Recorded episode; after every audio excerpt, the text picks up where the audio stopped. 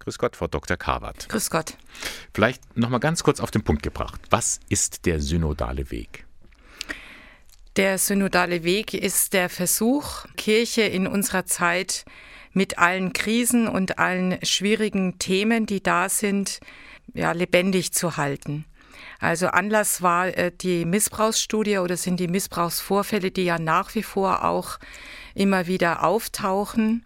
Die Bischöfe haben sich zusammen mit dem ZDK überlegt, dem äh, Zentralkomitee der, der deutschen Katholiken, Katholiken hm. hat sich überlegt, dass es einen Weg, einen gemeinsamen Weg geben müsste, wo über strittige Themen und Krisenmomente der Kirche gesprochen wird.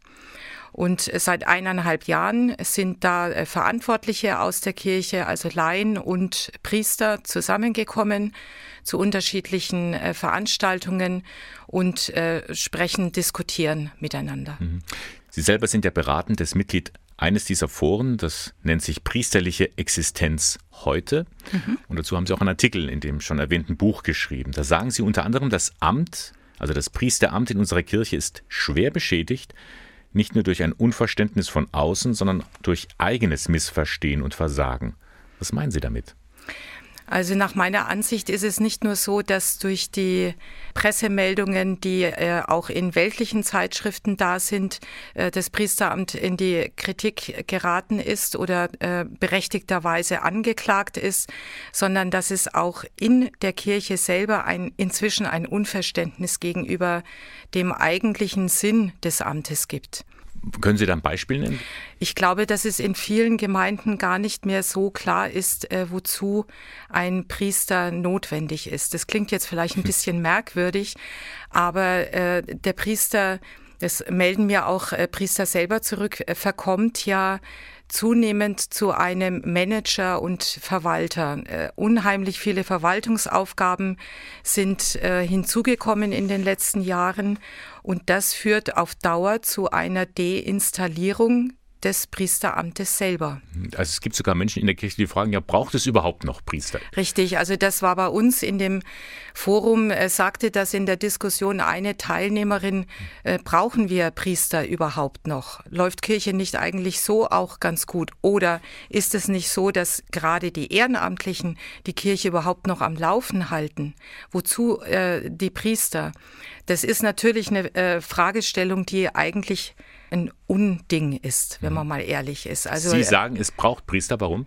Es braucht äh, Priester, weil sie zum Ursprung und zur Konstitution der Kirche dazugehören. Wenn wir keine Priester mehr haben, sind wir keine katholische Kirche.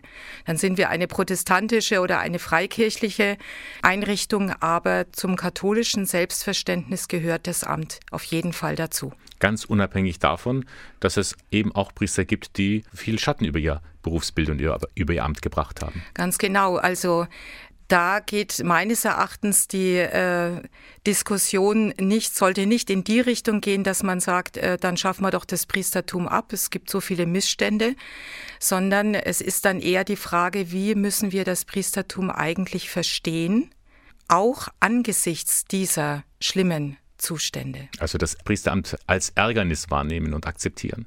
Als Ärgernis äh, wahrnehmen und akzeptieren. Ich meine, alle Priester sind Menschen und wo Menschen sind, ko kommt es eben zu solchen Fehlern und da äh, ist Integrationsarbeit hm. zu leisten. Also wie integriere ich diese Missstände in das Amtsverständnis. Das hat die Kirche eigentlich schon immer äh, machen müssen, denn wir haben ja nicht nur heute äh, Fehlformen im Priesteramt. Damit solche Fehlverhalten so weit wie möglich reduziert werden, braucht die Kirche, brauchen Priester vielleicht ein neues Lebensmodell? Also meines Erachtens schon. Äh, da gibt es ja auch schon viele Versuche. Äh, wir haben in unserem Forum natürlich das äh, heiße Eisen mit dem Zölibat auch viel diskutiert und da sind die Meinungen höchst unterschiedlich. Ich würde mal sagen, ein Großteil ist eher der Meinung, dass man dann den Pflichtzölibat abschaffen müsste.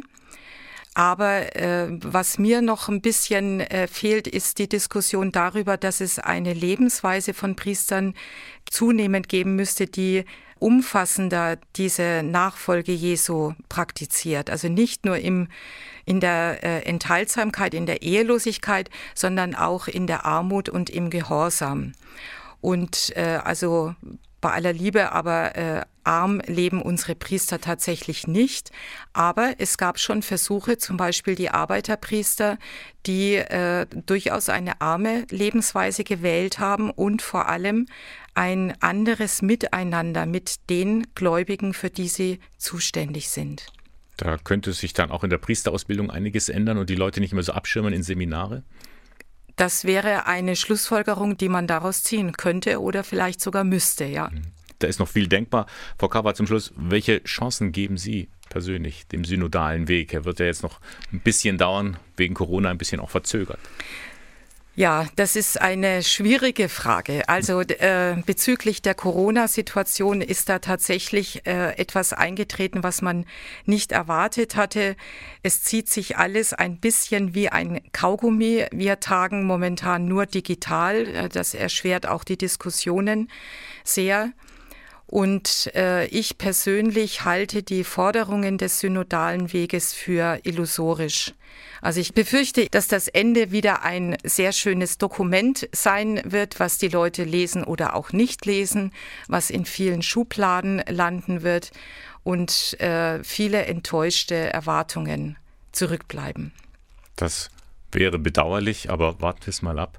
Der synodale Weg geht ja noch in einer gewissen Zeit. Ja. Und zwischendurch kann man ja auch mal das Buch lesen, das soeben veröffentlicht worden ist. Synodaler Weg, letzte Chance, herausgegeben von Michaela Labuda und Markus Leitschuh. Es ist im Bonifatius Verlag erschienen, kostet 18,90 Euro. Und Frau Karwart, Sie haben eben einen Artikel dazu geschrieben. Vielen Dank, dass Sie heute bei uns zu Gast waren. Ich danke auch.